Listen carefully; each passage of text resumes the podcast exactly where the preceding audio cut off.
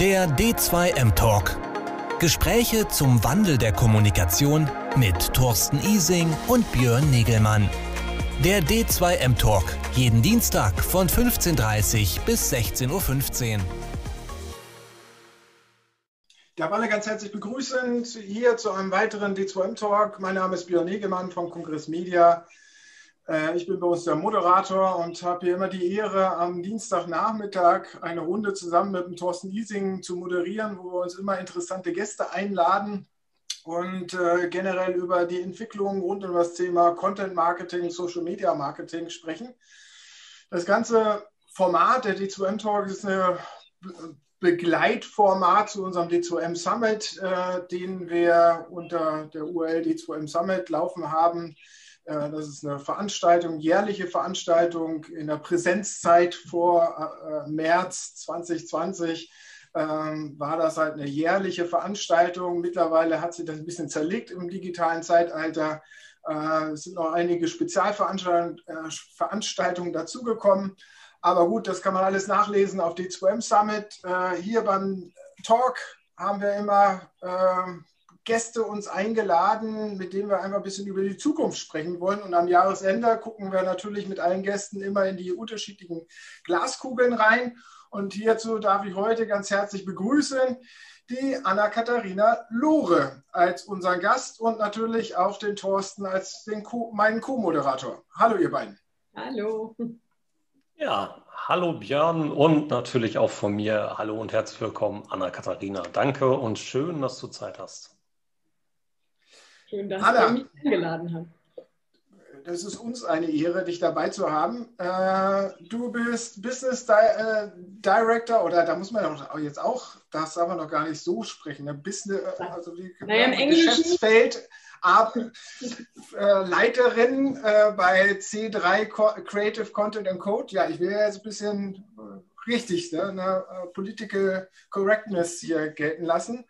Ähm, also du bist äh, bei C3 äh, Creative Content and Code, hast verschiedenste Stationen vorher schon im Content-Business gemacht, bist dann Expertin, äh, bist immer mal wieder auch bei uns, äh, bei unseren verschiedenen Veranstaltungen dabei gewesen. Es ist uns äh, natürlich eine Ehre, dich dabei zu haben und wir wollen heute ein bisschen über Content-Strategien oder Trends für diese Content-Strategien in 2021 sprechen. Aber vielleicht erstmal vorne ran, wie geht es dir denn gerade?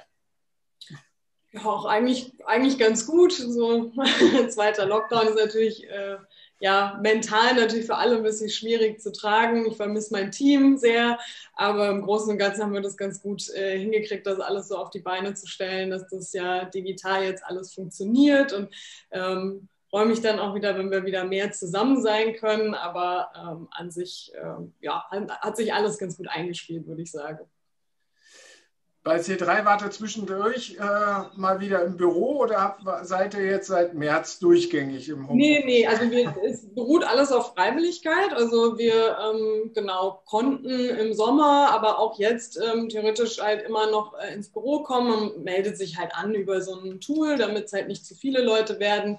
Wobei das aktuell, glaube ich, wirklich nicht die Gefahr ist, weil doch viele Leute halt gucken, dass sie es eher vermeiden und wirklich nur zu Terminen kommen, wo es irgendwie relevant ist oder halt diejenigen, die zu Hause mit Kindern und so sehr viel Trubel haben, dass die dann eben mal ins Büro kommen. Aber genau, an sich können wir auch immer noch freiwillig ähm, jederzeit ins Büro kommen aber es ist halt nicht empfohlen. Ist ja auch irgendwie sinnvoll. Und ich vermeide es gerade auch. Also ich hocke jetzt auch gerade in meiner Küche, weil ähm, ja, versuche die Kontakte natürlich auch gering zu halten. Und mein Team ist auch hauptsächlich ähm, daheim.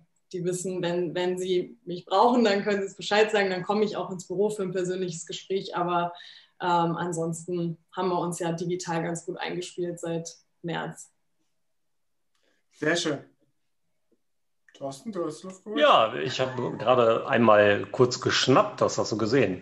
Ja, ähm, wie läuft es denn bei euch mit der Kommunikation? Du sagst auf der einen Seite, klar, wir können ins Büro kommen oder wenn dein Team dich braucht, dann kommt ihr hin. Hat man, habt ihr lange gebraucht, um auf diese Kommunikation umzuschalten oder war das eher schon im Vorfeld gelernt?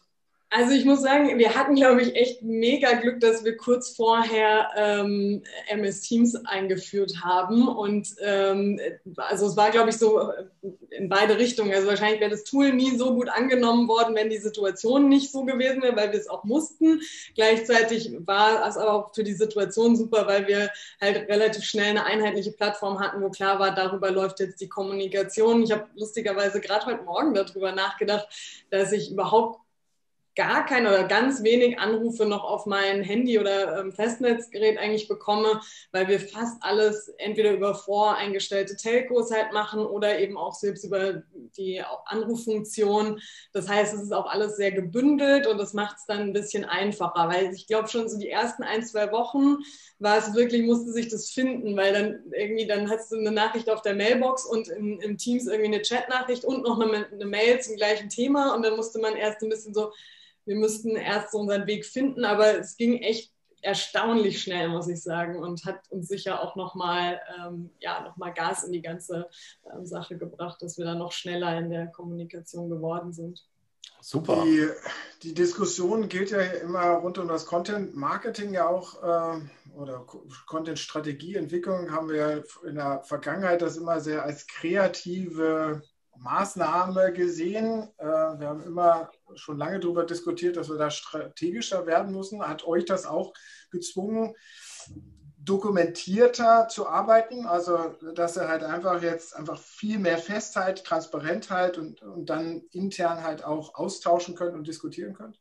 Ja, auf jeden Fall. Also, ich glaube, wir haben schon ähm, vorher ganz gut in Richtung Kunde gelernt gehabt zu dokumentieren und gemeinsam Tools zu nutzen, aber intern lief halt doch auch viel nochmal so über den Schreibtisch oder so. Ne? Und, und diese internen Kommunikationswege nochmal transparenter zu machen und auch ähm, ja, einfach eben auf so eine, eine, einheitliche Plattform zu bringen, wo dann alle darauf zugreifen können, dass es nicht in irgendwie in einem E-Mail schlummert, die dann wieder an fünf Leute weitergeleitet werden muss oder wenn du doch jemanden im Team austauschen musst, dann ähm, auf einmal die Infos nicht da sind und so, sondern dass das wirklich eben, wie gesagt, bei uns jetzt im Moment in Teams sehr zentral ähm, läuft kann sicher auch alles noch äh, optimiert werden, weil ähm, ja natürlich ähm, sich das auch finden muss und auch immer weiter weiterentwickelt. Je mehr Themen dazu kommen, desto komplexer wird ja dann auch wieder so ein Tool.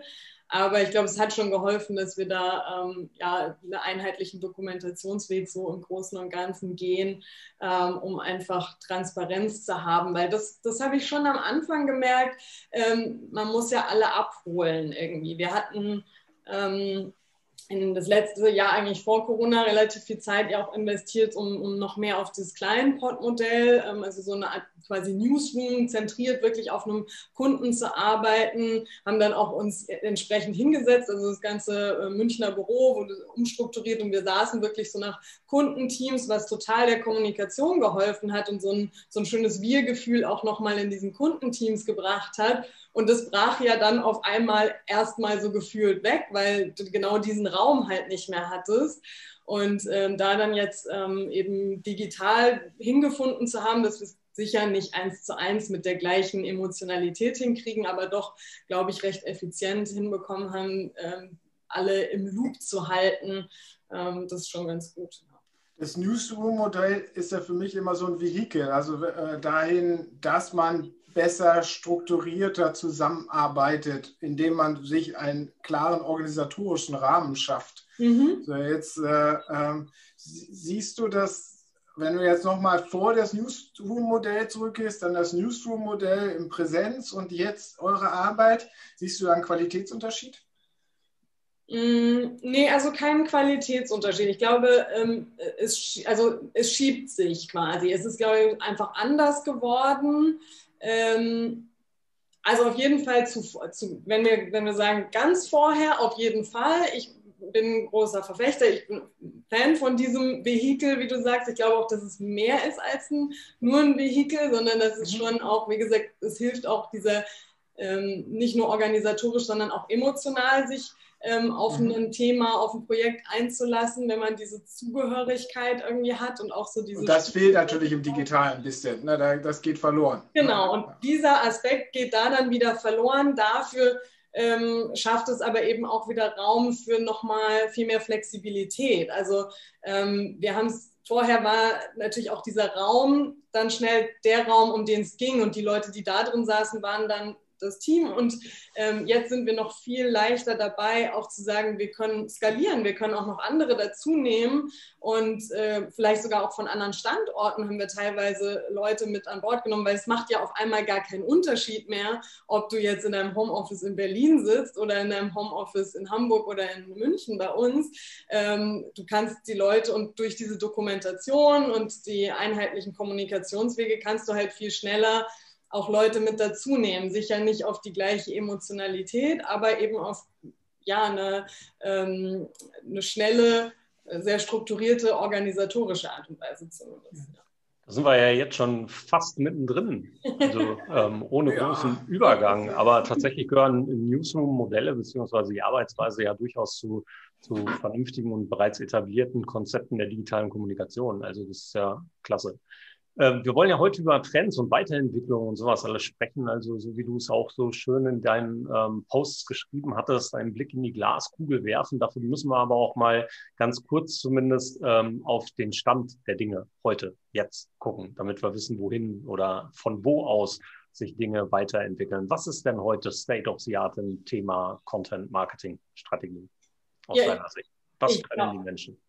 Ich glaube, da sind wir ganz gut eigentlich auch bei dem Punkt, mit dem im Grunde ist der Newsroom dazu ja auch die gute Überleitung, weil genau der das ähm, verinnerlicht oder, oder, verdeutlicht, sagen wir es so, ähm, was Content Marketing heute ausmacht, nämlich diese Verzahnung eigentlich von, äh, von den verschiedenen Disziplinen, egal ob sie nun in einer Person vereint oder eben in einem Team vereint sind, aber das ist einfach nicht mehr, es geht nicht mehr nur darum, einen guten Text zu schreiben, sondern man muss ihn eben auch entsprechend vermarkten können. Man muss ihn auch, ähm, man muss die Daten lesen können und optimieren können. Man muss ähm, ja einfach so viele Aspekte berücksichtigen. Man muss ihn gut illustrieren können und ein, äh, ja, eine gute Bildsprache äh, dazu haben. Es ist einfach viel komplexer geworden, glaube ich, über, über die Jahre hinweg und vor allem dann eben auch über die vielen Touchpoints, die immer hinzukommen. Ich bin so ein bisschen, weil du es auch gerade angesprochen hast, ich bin natürlich mit meinem Post auch so ein bisschen mit der Glaskugel und so, so ähm, ein bisschen ähm, witzig drauf eingegangen, weil ich mich immer so ein bisschen schwer tue, auch mit diesem, was ist jetzt der große neue Trend? Oder wenn man jetzt sagt, irgendwie diese Diskussion mit, ähm, ich meine, haben wir ja dieses Jahr gesehen, was ist schon vorhersehbar. Ähm, mit diesem Jahr hat sich ja kein, oder kaum jemand gerechnet. Ähm, und äh, ja, auch was die Trends angeht, ich mag das immer ungern, das so auch irgendwie auf eins runterzubrechen oder so, sondern ich glaube, dass es eben gerade dieser holistische Blick und das auch weiterzuentwickeln und da nicht stehen zu bleiben, dass das eigentlich der, der Anspruch ist, den wir heute und auch in der Zukunft jetzt äh, vor allem haben müssen. Aber können das die Unternehmen heute schon? Mm, also sicher nicht alle. Ähm, ich glaube schon, dass, dass mehr und mehr das Verständnis dafür da ist, dass es notwendig ist. Ähm, wir merken das ja schon auch an den, an den Anfragen und so, dass immer mehr auch gefragt wird, sich auch darauf einzustellen. Ich meine, ähm, eine Konsequenz, inwiefern ihr das verfolgt hat, ist bei uns ja auch, dass es eine eigene Einheit, quasi Cyan nochmal gibt, die sich speziell um äh, resiliente Organisationen äh, kümmern. Also wirklich zu überlegen, was braucht eigentlich ein Unternehmen strukturell, organisatorisch, wie enabled man eigentlich ähm, Unternehmen dahin zu kommen. Mal ganz abgesehen davon, äh, dass man natürlich dann gute Agenturen braucht, die unterstützen. Aber ähm, ja, also ich glaube, wir sind noch nicht da, dass man jetzt sagt, so darauf kann man sich ausruhen. Deshalb glaube ich auch, dass es ein Zukunftsthema ist und bleibt. Ähm, weil es sich auch so schnell verändert, weil es nicht den einen Trend gibt, weil morgen schon wieder ganz andere KPIs wichtig sind ähm, als gestern noch und auf einmal ist ein neuer Kanal da, ähm, und eine ganz andere Art, seine, seinen Content aufzubereiten. Und darauf muss man einfach ständig vorbereitet sein. Morgen kann es schon wieder ganz anders sein. Und das ist, glaube ich, die eigentliche Herausforderung, dabei auch nicht verrückt zu werden. Aber trotzdem, welche Unternehmen können schon gut, also so holistisch rangehen, wie du es beschreibst? Natürlich halt irgendwie, und dass sie es verstanden haben, dass Content äh, eine Content-Publikation nicht irgendwie mal äh, ein, Test, ein Text raushauen ist, sondern dass das halt irgendwie im Gesamtkontext zu einer Gesamtstrategie, zu einem Themenplan, Redaktionsplan mit unterschiedlichen Facetten etc. dahinter ist. Also da wird bin ich, habe ich Bauchschmerzen, wo, wenn ich äh, an deiner Aussage kenne, dass das schon alle Unternehmen können. Also das sehe ich einfach. Ach, ach, so, nee, alle können auf gar keinen Fall. Ich glaube, wir kommen mehr dahin, dass sie sehen, dass sie es brauchen.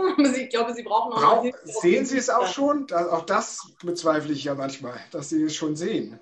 Nee, ich glaube, da ist ja auch oft Politik dann ähm, äh, nochmal eine Frage. Ich, äh, die meisten Leute, wenn man sie ehrlich nach ihrer Meinung fragen würden, das vielleicht schon unterschreiben, aber gleichzeitig muss man ja, bedeutet ja Silos abbauen, auch gleichzeitig eigenes Machtgehabe. Ge, wie sagt man, äh, mein eigenes Machtfeld quasi genau ähm, auf, äh, aufzugeben im Zweifelsfall, weil klar, klare Zuständigkeiten ähm, für einzelne Themenbereiche helfen ja auch eben so gerade so sehr hierarchisch äh, konservativ denkende Unternehmen, ähm, denen hilft das natürlich ja, so das, das Alte beizubehalten irgendwie und ihre Macht zu unterstreichen.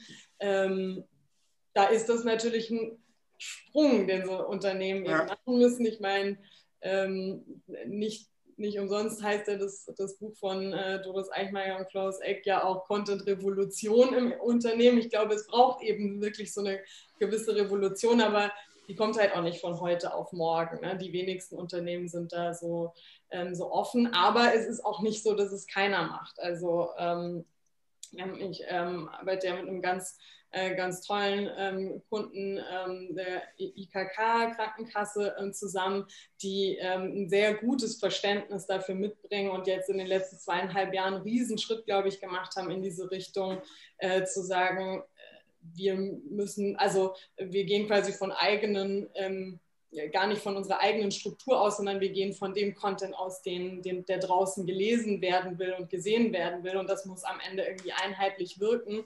Und da können wir nicht ähm, ja, ähm, mit der äh, Markenkommunikation komplett andere ähm, Messages ähm, verbreiten als mit der, der Kundenkommunikation oder im PR oder oder oder. Mhm. Ich glaube, wir können, wir, wir, sind uns mit Sicherheit einig darüber, hoffe ich zumindest, dass das Verständnis bei größeren Unternehmen deutlich eher zu finden ist, bei etwas kleineren Unternehmen schwer ähm, zu platzieren ist unter Umständen. Und ich bin ja immer jemand, der auch für die kleinen und Mittelständler immer mal mitdenken möchte. Ähm, wenn, ich, wenn ich hier diese Landschaft bei uns in Nordrhein-Westfalen, dieses in Ostwestfalen-Lippe, ja, da komme ich wieder zu den kleinen und Mittelständlern hier bei uns vor Ort, ähm, den brauche ich mit dem Thema Content Marketing oder mit dem Begriff Content Marketing gar nicht kommen, weil die es für sich gar nicht so akzeptieren können.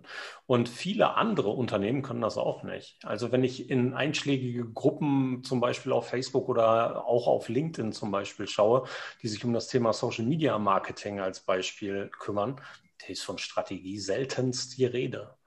Ja, sondern es geht nur darum, ja, wir posten ein bisschen bei Facebook und Instagram und nennen das Content Marketing. Und das ist es ja nicht.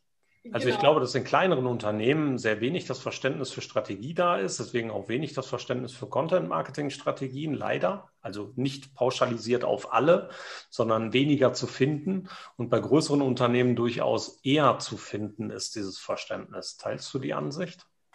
Mm, zum Teil. Also ich glaube, dass es natürlich auch leichter ist in einem großen Unternehmen, wo man gewisse Budgets hat, wo man sich ja dann eben auch externe Hilfe dazu nehmen kann, etc.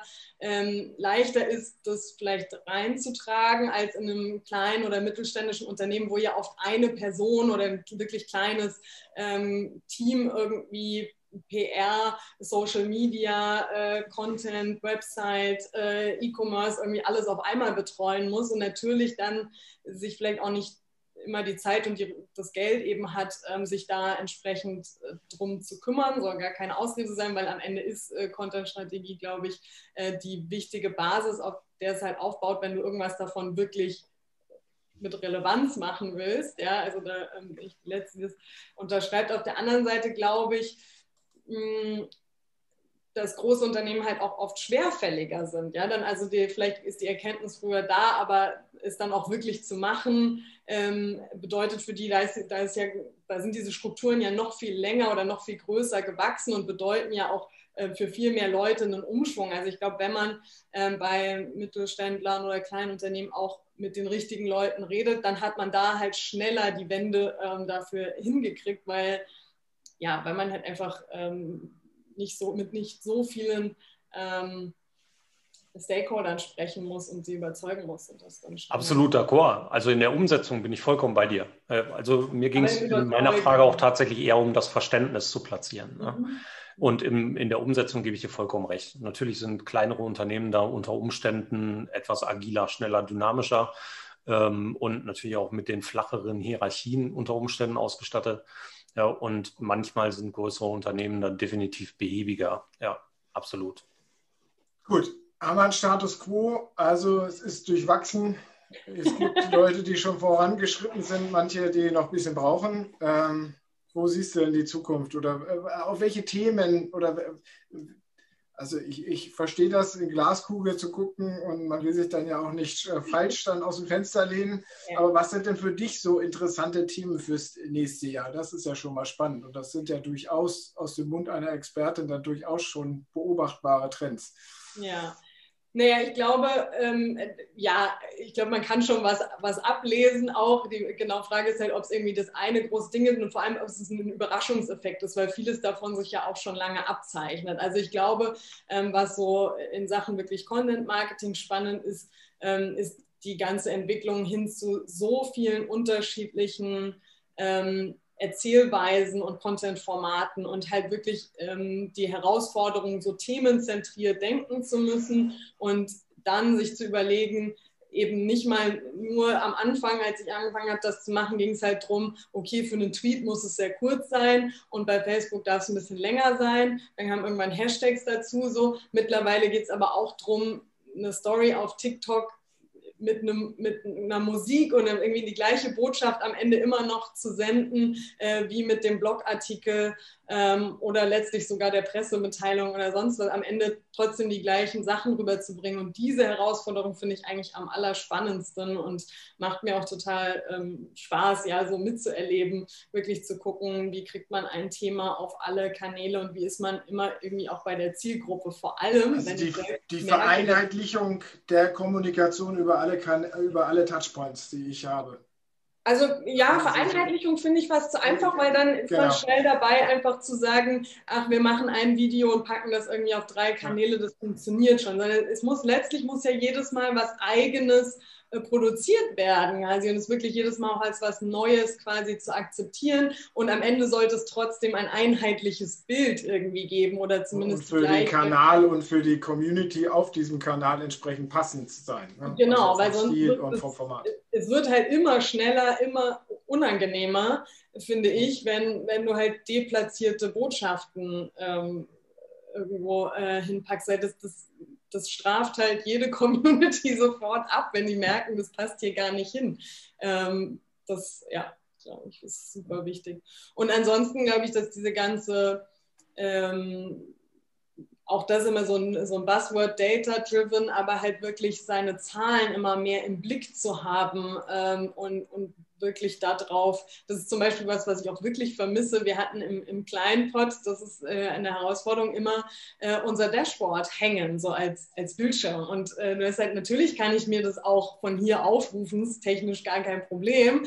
Aber es ist irgendwie, haptisch schon was anderes, wenn du so weißt, es hängt da und alle haben irgendwie die gleichen Ziele vor Augen und du siehst so, verändert sich was oder nicht. Ähm, und als wenn ich hier einen, ich meine, wir wissen alle, wie viele Tabs wir am Tag so aufhaben, ja, und dann verschwindet das dann doch auch wieder ein Jahr, guckst mal drauf, aber es hat nicht die gleiche Emotionalität.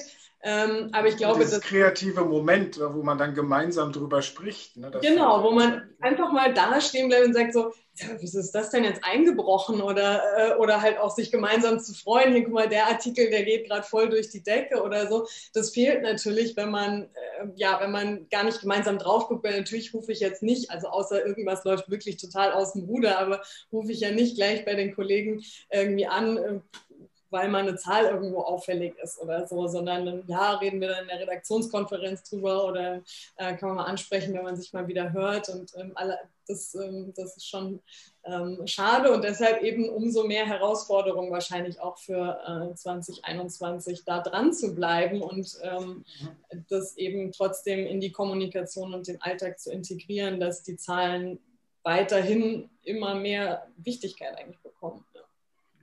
Aus meinem Verständnis beziehungsweise aus meinem, meiner Sichtweise in den letzten Monaten haben sich die Inhalte oder die Art und Weise der Erzählweise so ähm, mit mehr Empathie gefüllt. Mhm. Ähm, also die Kommunikation ist aus meiner Sicht empathischer geworden, auch im Bereich der, der gesamten Content-Verarbeitung, der Distribution und der Platzierung. Ähm, glaubst du, dass sich das nur Corona-basiert so entwickelt hat oder haben die Unternehmen, die es bislang gut gemacht haben, einfach verstanden, dass das richtig ist? Mm, also es ist ganz spannend. Ich habe da so noch gar nicht drüber nachgedacht, aber wo du das sagst, auf jeden Fall. Ähm, ich glaube, dass Corona das beschleunigt hat, auf jeden Fall, weil jeder persönlich ja auch für sich einfach so diesen Need nach Empathie und Emotionen und irgendeinem menschlichen Austausch irgendwie jetzt nochmal ganz anders verspürt, als vielleicht da, wo das eh auch übers Privatleben und so irgendwie nochmal ganz anders abgedeckt war. Ähm, als wenn man halt allein im Lockdown ist und diese digitale Kommunikation ja oft das einzige das klingt jetzt sehr traurig, aber das Einzige ist, was einem bleibt. Ähm, und man das dann auch nochmal mehr wertschätzt. Und dadurch ist ja auch jeder Content Manager, jeder Social Media Manager nochmal ganz anders selbst gechallenged. Also ich glaube schon, dass es das ähm, befeuert hat und einfach ein anderes Bewusstsein dafür geschaffen hat. Ob es jetzt nur daran liegt, ich meine, gepredigt wird es ja schon lang genug. Also es ist ja an sich nichts, äh, also das haben wir auf unseren ersten PowerPoint-Slides ähm, vor Jahren äh, in der Agentur schon irgendwie gehabt. Ja, Marken müssen emotionaler kommunizieren oder menschlicher rüberkommen und ähm, aber es wirklich zu machen, hat ja dann doch jetzt eine Weile gedauert und ist sicher auch, auch das noch nicht da, wo es sein könnte. Aber vielleicht einfach wirklich durch diese Entwicklung, dass wir mehr, dass jeder persönlich so einen Wunsch nach Emotion und nach Empathie hat. Ein schöner Gedanke. Ja. Wenn wir, wenn wir jetzt 2021 in ein paar Wochen haben, dann wird sich ja schlagartig nicht unbedingt irgendwas verändern. Sicherlich wird ähm, die weitere Entwicklung von Covid-19 und der Pandemie und allem, was dazugehört, ähm, uns noch über die nächsten Monate, wenn nicht Jahre begleiten. Und sicherlich wird das auch tiefe Einflüsse auf die weitere Entwicklung im Bereich des Content-Marketings haben, weil die Menschen ja noch mehr Zeit vor dem Bildschirm verbringen werden ähm, und ähm, Medien an sich konsumieren. Glaubst du, dass sich auch jetzt gerade in dieser Situation neue Plattformen und neue Kanäle erfolgreich durchsetzen können gegen die jetzt etablierten Platzhirsche? Auf jeden Fall, weil ich glaube, dass man auch bereiter ist, ähm, auszuprobieren. Also ähm, man hat das ja selbst mit dem etwas mittlerweile ja schon fast etablierten TikTok ja gemerkt, beim ersten Lockdown ganz viele Leute, die plötzlich sich dort angemeldet haben, da mitgemacht haben irgendwie, aber auch irgendwie neue Apps und ich habe öfter mal irgendwie äh, Empfehlungen oder so einfach bekommen, probier doch mal diese, probier mal das. Ähm, nicht alles setzt sich ja dann durch, ähm, das ist, aber ich meine, das ist ja auch gut so. Ja, Wahnsinn, wenn, äh, wenn man jetzt alles machen würde, nur weil man es kann. Aber ich glaube, dass gerade weil man ja jetzt mehr Möglichkeit oder mehr Zeit hat, sich damit auseinanderzusetzen, ähm, das eigentlich sogar ein ganz guter Nährboden ist für neue Unternehmungen. Neue Wo haben wir denn da das meiste Entwicklungspotenzial? In welchem Content-Format? Was glaubst du, ist da eher das Thema Video oder Audio oder Text oder sonstige Visuals? Was ist deiner Meinung nach ähm, die, das Format mit dem höchsten Entwicklungspotenzial? Also ich persönlich muss sagen, ich bin ein großer Audio-Fan, ähm, habe das auch nochmal verstärkt jetzt durch ähm, die letzten Monate sehr viel Podcast gehört und so, ähm, einfach weil ich auch merke, ich bin auch froh, den Bildschirm dann zu verlassen. Also ich schaue den ganzen, ich meine, habe ich vorher auch, aber es ist jetzt doch noch mal intensiver und eben selbst so ein Abend mit Freunden findet dann ja tatsächlich äh, digital statt. Auch unser Talk würde sonst vielleicht irgendwo in Person stattfinden oder so. Ähm, deshalb ist es ähm, ist man irgendwann auch so bildschirmmüde. Und deshalb mag ich das total gerne irgendwie beim Kochen oder irgendwie so. Ähm, einfach was zu hören. Also weiterhin zu konsumieren, informiert zu sein, ein bisschen entertained zu werden, nicht mit mir alleine im Lockdown zu sein, aber trotzdem auch nicht weiter den Bildschirm anstarren zu müssen. Ich weiß allerdings nicht, wie empirisch das ist, ob das wirklich ähm, ähm, auch auf äh, die Welt zutrifft. Ich glaube, dass Videokonsum an sich ja schon auch ähm, extrem gestiegen ist, nochmal in den letzten ähm, Monaten und dass, äh, dass beides, glaube ich, ein großes Potenzial auch fürs nächste Jahr jetzt hat. Genau. Aber wären wir nicht alle irgendwie ein bisschen müde? Also ich muss es ja an mir selber feststellen. Irgendwie. Konsummüde, Content-Konsum. Ja, Content-Konsummüde langsam. Irgendwie. Aber vielleicht liegt es auch nur. Das ist auch ja. nur persönlich. Also wie gesagt, ich habe das, was den Bildschirm angeht. Ich habe so, was dieses Gucken und Lesen angeht, so ein bisschen dann, dass ich dann abends sage, oh, ich bin dann schon auch froh, wenn ich die Bildschirme mal weglege und nur hören kann. Aber mh, hm, weiß nicht, also ich äh, also ich will auch ja trotzdem weiterhin informiert bleiben. Ich finde es auch gut, einfach die Möglichkeit ja. zu haben, eben sich weiterzubilden, ein Stück weit. Gerade diese Podcast-Formate sind oft sowas, wo ich wirklich auch nochmal, ja nochmal viel tiefer einsteige. Ich tue mich tatsächlich so ein typisches Goldfischphänomen ja auch oft schwer, wirklich längere Online-Texte ähm, zu lesen. Und dann äh, finde ich so einen Podcast, da nehme ich halt wirklich was mit, weil der eben diese Tiefe bieten kann, für die ich aber nicht diese Bildschirmaufmerksamkeit brauche.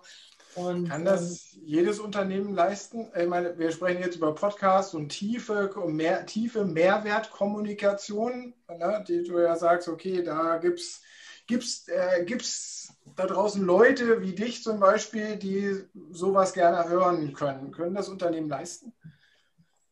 Ähm, du meinst das alles? Also sowas bereitzustellen, genau. Äh, dann solche Content-Formate halt auch wirklich dann wiederum zu entwickeln.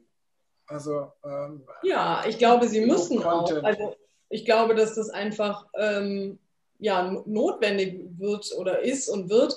Ähm, die Frage ist dann ja gar nicht mal nach der, nach der Quantität. Also die, die müssen ja nicht, es ist ja nicht die Erwartungshaltung jetzt, glaube ich, dass das dann jede Woche ein Podcast unbedingt erscheint oder dass ähm, jeden zweiten Tag irgendwie ein White Paper über irgendeine super tiefgehende ähm, Thematik erscheint. Aber grundsätzlich diesen Anspruch zu haben, seinen Konsumenten was ähm, bereitzustellen, wo sie mehr erfahren können, wo man ihnen Mehrwert liefert, egal jetzt in welcher Schlagzahl, ähm, da an sich diese Bereitschaft mitzubringen, finde ich schon wichtig, dass es auch nicht ich glaube, man braucht ja die Mischung, aber dass es auch nicht nur snackable ist, sondern dass man eben auch was bereitstellt, was, ja, was einfach Tiefe mit sich bringt. Für die, die es wollen. Es sind ja auch sicher nicht alle, aber ich glaube schon, dass dieser Wunsch danach bei manchen Menschen da ist. Ja, vor allen Dingen für die, für die Unternehmen unter Umständen auch ähm, der strategische Mehrwert dahinter einfach liegt. Auf also, jeden Fall. Es zahlt sich halt aus. Man muss halt abwarten. Ne? Also das ist halt nichts, so das ist halt, das ist ja immer das mit, mit Content Marketing, es ist halt ähm, schwierig, weil es halt nicht Bam macht und dann, also kann es auch, ähm, aber am Ende ist es halt immer eher die, die Long Idea, die halt zählen muss und auf, auf deren Erfolg man dann eben auch setzen muss, als jetzt immer die einzelnen. Absolut. Also ähm, tatsächlich richtig eingesetzt kann jedes Unternehmen dadurch profitieren, dass es diese Mechanismen anstößt. Wenn sie die richtigen Leute haben, vielleicht auch ein bisschen die kreativen Ideen, die richtigen Partner an der Seite, Agenturen, Berater, was auch immer, ähm, wenn sie nicht alleine klarkommen. Aber es muss halt nicht jeder und es kann auch nicht jeder. Das, also von sich aus. Ja, aber der Mehrwert liegt für die meisten Unternehmen tatsächlich da. Sehe ich auch so. Was gibt es denn noch für Dinge, die wir nächstes Jahr aus deiner Sicht ähm, oder die Unternehmen da draußen aus deiner Sicht ähm, ein bisschen auf dem Schirm haben sollten? Also wenn du jetzt so einen Fünf-Punkte-Plan aufmachen solltest, diese Themen behalte bitte im Blick. Liebes Unternehmen, sind das Dinge, die du benennen könntest? Also ganz klar, beobachte den Sektor der Apps, beobachte Netzwerk XY, liest dich in Buch B ein oder was auch immer. Gibt es so einen Fünf-Punkte-Plan? Also wie gesagt, ich tue mich ja immer so ein bisschen schwer, das jetzt zum Beispiel auf eine Plattform oder irgendwas zu reduzieren. Ich glaube, dass man einfach generell ähm, die Augen offen halten muss für neue Plattformen und vor allem nicht zu schnell sie abtun sollte. Also ich glaube, als jemand, der verantwortlich im Unternehmen für eben Content Marketing und äh, speziell auch Social Media ist, der sollte sich einfach immer offen gegenüber neuen Plattformen zeigen, selbst wenn man sie dann gar nicht fürs Unternehmen einsetzt. Also, ähm, das hat so ein bisschen diese ganze Entwicklung eben mit Musically, jetzt TikTok irgendwie gezeigt, vor lange einfach nur als Kinderkanal irgendwie abgetan und ein bisschen Musik und wie auch immer. Und jetzt ähm, wird sich fast schon drum gekloppt, wer ähm, quasi dort auch als Unternehmen erfolgreich sein kann. Ähm, und es verändert sich eben und deshalb muss man, glaube ich, einfach offen bleiben. Ähm, und selbst wenn es das eben nicht auf dieser Plattform tut, weil keine Ahnung, ob ähm, TikTok sich nun wirklich hält oder nicht, ne? gibt es ja auch durchaus umstritten. Aber was bleiben wird, ist diese Art, eine Geschichte zu erzählen. Das haben wir bei Snapchat schon erlebt vor ein paar Jahren. Ist Snapchat jetzt der Big Player geblieben? Nein, sicher nicht. Es ist eher ein Nischennetzwerk, aber es ist auch nicht weg, das kann man auch nicht sagen. Und ähm, es hat vor allem halt die Art, wie jetzt ja auch Instagram und Facebook und alle die anderen kommunizieren, so verändert, dass es halt blöd ist, wenn man nicht von Anfang an versucht hat zu verstehen, wie es funktioniert ähm, und diese Art von Storytelling einfach ähm, ja, mitzukriegen und zu erlernen und da dran zu bleiben. Das finde ich einfach diese, diese Naivität ähm, beizubehalten, das finde ich einfach super wichtig, ähm, dass man einfach nicht zu ja, zu skeptisch dem, dem Neuen gegenüber ist. Und das ist in dieser neuen Always-On-Mentalität, in der wir quasi ja auch ähm, ständig eben das, was ich am Anfang meinte, und ständig verändern müssen, ist es halt super wichtig, dass wir da dranbleiben, weil sonst sind wir einfach zu spät, auch, auch als Agentur, als Unternehmen,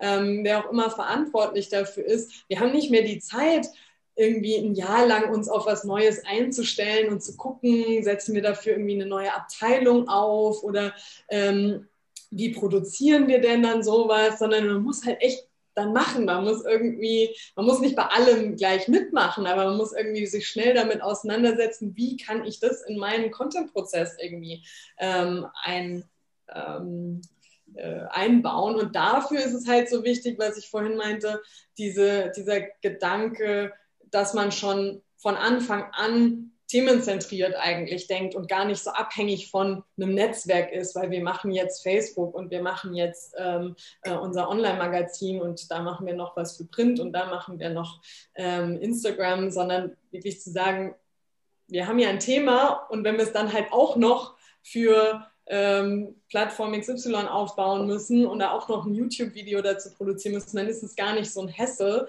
Ähm, wie wenn man halt immer in dieser Plattform-Denke so krass drin ist, denke ich. Ich komme wieder zurück zu meiner Frage, die ich vorhin eigentlich schon gestellt habe, ah. ähm, ob das wirklich alle Unternehmen in dieser Form können. Ach so, können, können. können. Also wir sprechen ja jetzt hier schon so in Richtung, wenn ich das so dir zuhöre, in Richtung dieses transmedialen Storytellings. Also man ja. hat unterschiedliche Kanäle, die will man unterschiedlich bespielen. Äh, äh, natürlich immer, je nachdem, welche Stakeholder und welche Stilmittel, Formate auf der jeweiligen Plattform gelten, die müssen natürlich im Mittelpunkt stehen. Aber man will halt eine schon die Message unterschiedlich interpretiert auf alle Plattformen bringen. Und das ist ja, hat ja irgendwas von dieser Transmedialität zu tun. Was, was ich finde, ist ja schon eine ziemlich herausfordernde oder komplexe Art des Geschichtenerzählens und des Kommunizierens. Also wenn ich jetzt an mein Kommunikationsstudium zurückdenke, da war das alles noch etwas einfacher. Ne? Und haben wir schon diese Leute da draußen, die wirklich so transmedial denken und arbeiten können? Genau, also, okay, das sind dann quasi zwei Aspekte so ein bisschen für mich. Das eine ist so ein bisschen, kriegen das organisatorisch die Leute, die Unternehmen mhm. auch hin und da muss man sich ja so ein bisschen einschränken, ähm, hm, ich arbeite jetzt natürlich auch hauptsächlich mit, den, mit größeren Unternehmen und Brands zusammen. Ähm, natürlich ist es für die einfacher, weil die eben diese Ressourcen und, und die Möglichkeiten haben. Ich glaube aber auch, dass das, dieser Grundgedanke für jedes Unternehmen gelten müsste. Die Frage ist dann nur, machst du dann wirklich, musst du transmedial wirklich auf acht Plattformen denken oder geht es im Zweifelsfall halt wirklich einfach nur darum, irgendwie die Pressemitteilung und dein äh, Tweet dazu ähm, und einen Facebook-Post absetzen. Also mal jetzt auf so einer ganz ähm, einfachen Ebene. Ähm, das ist aber am Ende. Aber da bin ich ja schon bei Thorsten, da haben ja viele, ähm, auch größere mittelständischen Unternehmen schon Probleme, das formattechnisch und inhaltetechnisch unterschiedlich sauber, korrekt bedienen zu können. Also, dass der Tweet im Tweet-Stil ist und dass die Facebook-Post im Facebook-Kommunikationsstil ja. ja, ist und nicht äh, nur ein Klappentext aus der Pressemitteilung. Sicher, also damit haben sicher noch einige Probleme, sollte trotzdem der Anspruch sein, dahin zu kommen, würde ich sagen. Also weil ähm, das einfach immer mehr abgestraft wird, glaube ich, weil ja, die, ich meine, die. Aber wie machen wir das den Unternehmen klar? Ich meine, ne, ich, wir, wir, kommen ja so oft aus dieser Ecke, dass wir sagen, ja, ähm, das müssen die Unternehmen, sollten das so machen. Aber die verstehen das ja unter Umständen gar nicht, weil die es ja gar nicht mitkriegen. Ja, äh, wir bewegen uns ja teilweise mit, mit dieser Kommunikation und mit diesen Tipps ähm, in unserer Blase, aber wir tauchen nicht dort auf mit diesen Tipps, wo die Unternehmen mehr oder Unternehmerinnen es lesen würden sollen. Ja. Aber ich, ich glaube, dass sich das früher oder später da abzeichnen wird, wo es weh tut, weil, ähm, wie gesagt, ich glaube, die. Natürliche die Selektion sozusagen. Hm? Die natürliche Selektion. Ja. Die, die das nicht machen, die werden ganz, ganz klar vom Markt, vom Aufmerksamkeitswettbewerb da draußen abgestraft. Ein Stück weit schon, ja. Weil zumindest nachwachsende Generationen das abstrafen werden und mit solchen Unternehmen einfach auch dann nicht mehr in den Kontakt kommen. Also gar nicht mal unbedingt, dass man jetzt rebellisch sagen muss, so, ne, die schreiben einen hässlichen Facebook-Post, äh, mit denen will ich nichts mehr zu tun haben, sondern das wird ihnen ja dann gar nicht mehr ausgespielt. Die Algorithmen werden das gar nicht mehr ähm, pushen und ähm, dann, ja, dann ist halt, ja. Ich habe jetzt nochmal Selektion. Ich würde jetzt noch mal ein Gedankenspiel reinschmeißen. Mhm. Äh, also du bist eine Verfechterung, auch aus dem Hintergrund natürlich, wie ihr arbeitet. Das ist ganz klar. C3 arbeitet natürlich so ganzheitlich und Unternehmen, die auf euch zukommen, haben natürlich auch einen gewissen Anspruch. Aber natürlich haben wir da nicht da draußen, dass alle Unternehmen schon so ticken. So. Ja. Ähm, jetzt könnten wir ja sagen, im Endeffekt, okay, äh, der Kommunikationsverantwortliche hat kapiert, pro Kanal muss ich unterschiedlich arbeiten. Jetzt muss ich, ich könnte jetzt trotzdem dann irgendwie äh, das Social Media Team äh, bedient halt Facebook und macht das Facebook konform und äh, dann gibt es vielleicht noch mal ein Influencer Team, das mit Influencern und vielleicht auch noch mal so mit diesem TikTok Zeug da arbeitet und dann gibt es noch die ganz normalen Kommunikations. Also dass wir es doch wieder in Silos trennen, die dann als Spezialdisziplin ihre Sachen richtig machen ja, wir haben jetzt vielleicht nicht die einheitlich, das einheitlich abgestimmte Messaging äh, im Blick, aber wir sind zumindest mal für die einzelnen Stakeholder ja vielleicht äh, im Stile, Kommunikationsstile konform für die Plattform und für die Communities. Genau, es spricht ja auch nichts dagegen, dass innerhalb von so einem Konstrukt es ja immer noch Experten geben muss. Also ich glaube, das wäre ja, das, würde ja sonst sagen, jeder in dem Newsroom muss alles können. Und ich meine, ich kann auch nicht die Infografik äh, animieren und äh, oder die, die Videos äh, bereitstellen oder wie auch immer. Und umgekehrt äh, können die Kollegen, die das machen, ähm, nicht so gut mit den, äh, mit den Daten umgehen oder so. Also am Ende braucht es ja schon Experten. Ich glaube, der Rahmen, und da sind wir wieder bei eben diesen Herausforderungen, die der Newsroom vielleicht ein Stück weit löst, oder zumindest dieses Vehikel dafür sein kann, ähm, dass man einfach die zusammenbringt und nicht jeder für sich vor sich hin irgendwie arbeitet. Es gibt eine Redaktionskonferenz, dann arbeitet jeder und danach ist so, hoffen wir mal, dass es das ähm, Ergebnis bringt, sondern dass man im Prozess ähm, eben abgestimmt bleibt. Ähm, und dann ist es, finde ich, auch für jeden machbar, weil die Strukturen bauen kann jeder, würde ich sagen. Die Strukturen bauen sind nicht abhängig von jetzt einem krassen Ausbildung oder von, von der, äh, irgendwie, ja, dass man eben Experte in, in 80 Gebieten sein muss oder so. Ähm, und auch nicht von, von großen Kapazitäten oder ähm, ja, Geldbedarfen quasi getrieben, sondern das ist was, was auch jedes kleine Unternehmen macht. Na, es geht halt einfach übergreifend zu denken übergreifend ja. zu denken und zusammenzuarbeiten ja. in der Kommunikation und sich letztendlich dann nicht irgendwie dann doch nur sozusagen auf seinen Pressetext zu versteifen und sagen, okay, den habe ich so perfekt geschnitten, der muss jetzt so aber auch eins zu eins auf Facebook publiziert werden. Genau, und da sind wir, glaube ich, halt viel auch bei diesem Aufbauen von Verständnis bei den Leuten, dass man einfach weiß, warum ist denn auch dieser andere Teil. Ich muss es nicht selbst können, aber ich muss verstehen, wo ist mein Anteil am Content relevant für jemand anderen und welchen muss ich mir vielleicht auch woanders holen. Das ist, glaube ich, so die eigentliche Herausforderung. Das ist eine schöne Analogie zu einem Satz, den mein ein ehemaliger Lehrer von mir immer sagte. Du musst nicht alles wissen, du musst nur wissen, wie es funktioniert oder wo es steht. Genau. Ja, und ähm, das ist ja nichts anderes.